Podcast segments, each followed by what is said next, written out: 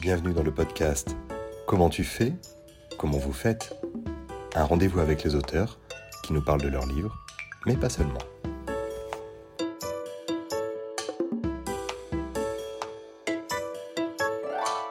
Julia Brandon, bonjour. Vous publiez aujourd'hui Les Passagers, votre premier roman, aux éditions des auteurs des livres. À l'adolescence, vous prenez part aux ateliers d'écriture du prix de jeunes écrivains et voyez certaines de vos nouvelles publiées au terme de ces dernières. Comment passe-t-on de l'écriture de nouvelles à ce long format? Par intuition, c'est-à-dire que j'ai senti au moment d'écrire ce roman que c'était le moment d'écrire. Et je savais quand j'ai commencé à l'écrire que ça allait donner quelque chose et que ça donnerait un roman. C'est euh, pas une volonté de ma part. Avez-vous repris une intrigue d'un texte déjà développé dans une de vos nouvelles ou c'est quelque chose de totalement inédit C'est une histoire que j'ai développée euh, au fil de l'écriture. Enfin, j'ai eu la première phrase qui est venue, puis euh, l'intrigue a, défilé ensuite, mais c'était pas du tout préparé. C'est cette première phrase qui vous a mené sur un long récit de 300 pages? Exactement.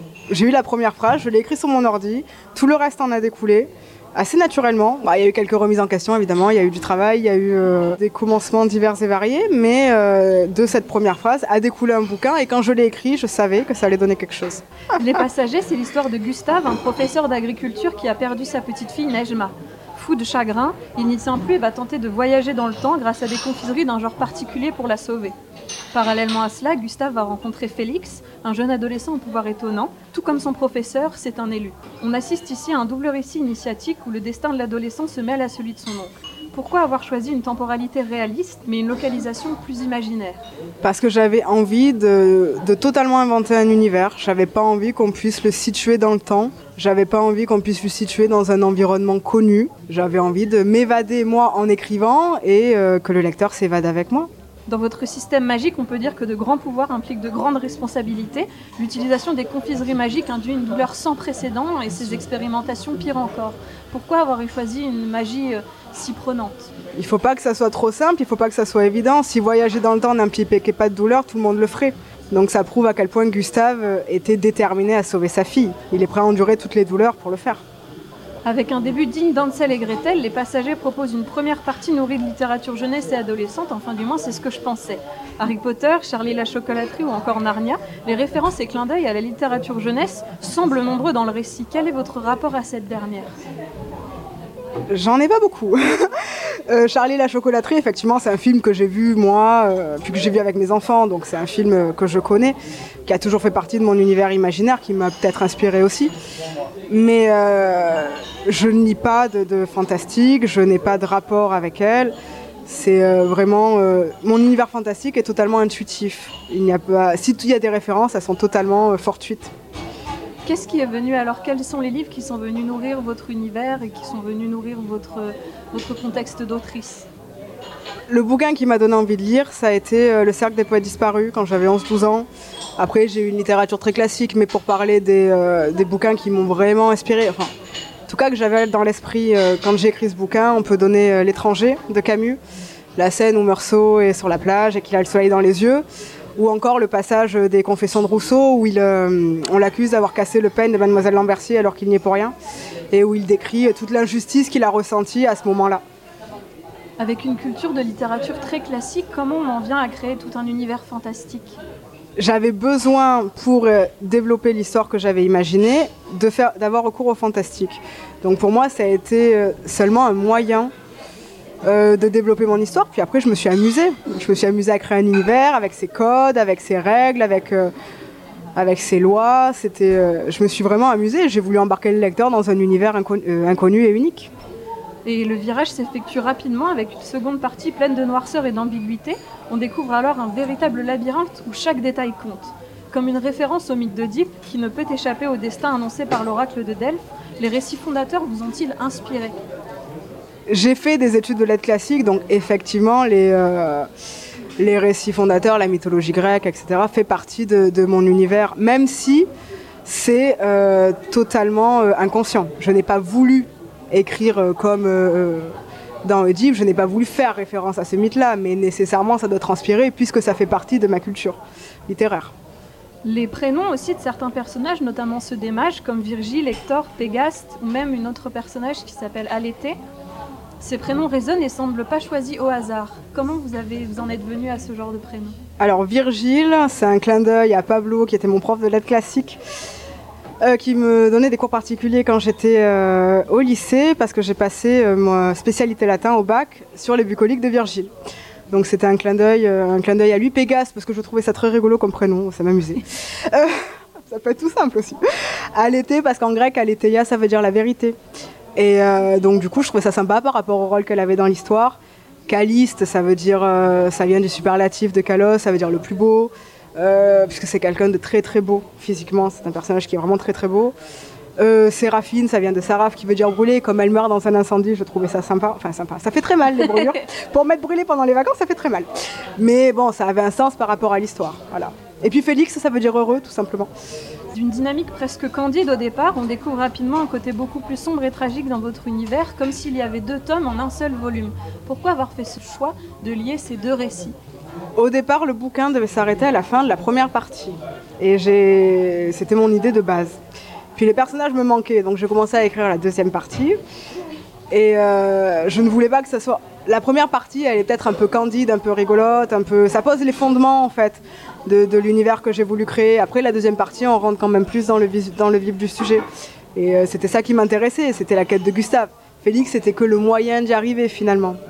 Vous abordez l'intrigue avec un style très oral et particulièrement visuel, notamment au niveau des couleurs, presque cinématographique, voire vidéoludique. Je pense en particulier à un jeu primé qui s'appelle Life is Strange, qui utilise également la symbolique du papillon ou encore du voyage dans le temps. Est-ce que vous diriez que le cinéma vous a inspiré peut-être plus que les livres pour écrire ce roman? Alors c'est un livre que j'ai écrit euh, dans une période où je regardais beaucoup, beaucoup de films sur le voyage dans le temps, comme euh, L'effet papillon, euh, Edge of Tomorrow, euh, Time Crime aussi, qui est un film espagnol qui est juste euh, dingue. Donc c'est un bouquin que j'ai voulu effectivement très visuel. Et je pense que ça se ressent effectivement dans, dans ma façon d'écrire, bien sûr. Sous couvert d'un univers magique, onirique et presque enfantin, vous abordez des sujets beaucoup plus lourds comme le deuil, l'addiction, l'adultère, la différence, la dépression ou même le suicide. À qui destinez-vous votre roman? Je dirais aux adultes. Après, il peut y avoir plusieurs niveaux de lecture, évidemment, mais un a- moi, je l'ai écrit avec un regard d'adulte, donc je l'ai écrit pour les adultes. Mais je pense qu'un ado peut s'y retrouver euh, avec un niveau de lecture différent, bien sûr. Vers quoi va vous mener euh, ce récit? Y a-t-il une suite à attendre? Alors, la suite sort, euh, le tome 2 sort, euh, je pense, pour la rentrée littéraire. et ça, c'est mon éditeur qui a les dates. Mais en tout cas, il est fini. Euh, donc, il sortira, je pense, en septembre-octobre. Le tome 3 est en écriture.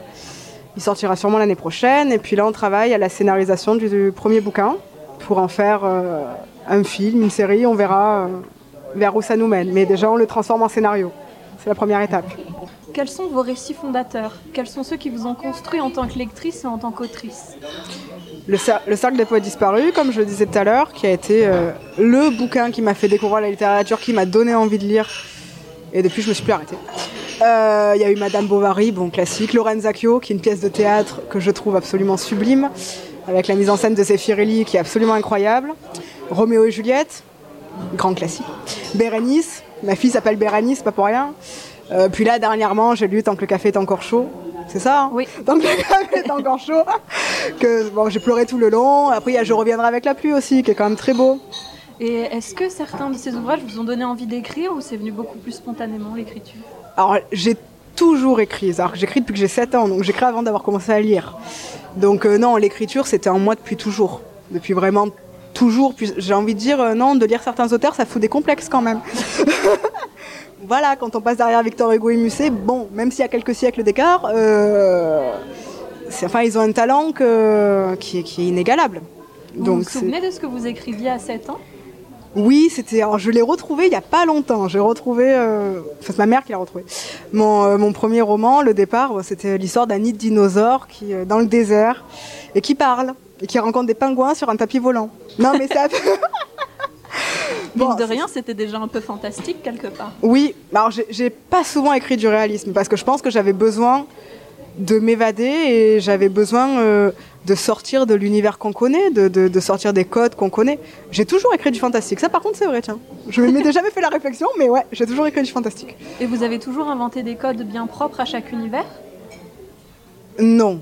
Non, je, je, non, je crois pas. Enfin, de mémoire, non, mais là, je me suis vraiment amusée, oui, à créer des codes, à créer des couleurs, enfin, même pour les couleurs des, des costumes. Euh, après, je me prends, je tape sur Google, là, nuances de rose, je me prends tous les, euh, comment on appelle ça, là? Les nuanciers Les nuanciers, voilà. Je me prends les nuanciers, je choisis vraiment la couleur précise, enfin. Puis dans le 2 et le 3, je développe encore plus euh, cet univers, tous ces codes. Et c'est, je m'amuse, véritablement, je m'amuse, en fait. Je prends plaisir à écrire. Il y a beaucoup de symboliques dans vos histoires, comme le papillon, les sucreries, les couleurs, justement, les prénoms qui veulent tous dire quelque chose. Est-ce que vous cachez des significations derrière chaque détail? Chaque, non, mais euh, j'en cache, euh, oui, euh, plusieurs, bien évidemment. Alors que les lecteurs trouveront ou trouveront pas, ça dépend du niveau de lecture, ça dépend si on a envie de les chercher ou pas. Je les cache avant tout pour moi, parce que j'ai envie de m'amuser. Moi, voilà, je, je vis avec mes personnages, donc euh, j'ai envie qu'ils aient une, des vies très fournies, des, euh, des secrets, des, euh, voilà, des choses à raconter. Après, chacun, il voit, il voit ce qu'il veut. C'est, euh, c'était pas une volonté de ma part, mais c'est, c'est un vrai plaisir, oui, de, de cacher des, petits, euh, des petites énigmes dans le bouquin. Est-ce que vous identifiez un personnage en particulier dans votre ouvrage? Est-ce que je m'identifie à un personnage? Alors, le perso je suis, je pense, dans tous les personnages. Je pense que je suis un. Enfin, j'ai une facette de chaque personnage. Je pense que. Enfin, tous les auteurs euh, sont dans leur personnage, à mon avis, un petit peu. Mais le personnage que j'aime beaucoup, euh, c'est Amarin. J'aime énormément Amarin. Après, dans le 2, j'aime beaucoup Sylvestre. Parce que je le développe vachement. Dans le 1, il apparaît pas trop, mais dans le 2, il apparaît plus. Et puis, euh, puis dans le 3, je m'amuse aussi encore. Puis, donc, non, je, je m'identifie à- à plein, à tout, à tous les personnages, je pense. Et vous me parliez d'une adaptation potentielle en scénario On est en train de travailler là sur la scénarisation du bouquin. Est-ce que ça donnera un film, une série? Je n'en sais rien déjà pour l'instant. La première étape, ça va être le scénario et puis après on verra. On verra ce que ça donne. Parfait. Merci beaucoup. Mais merci à vous.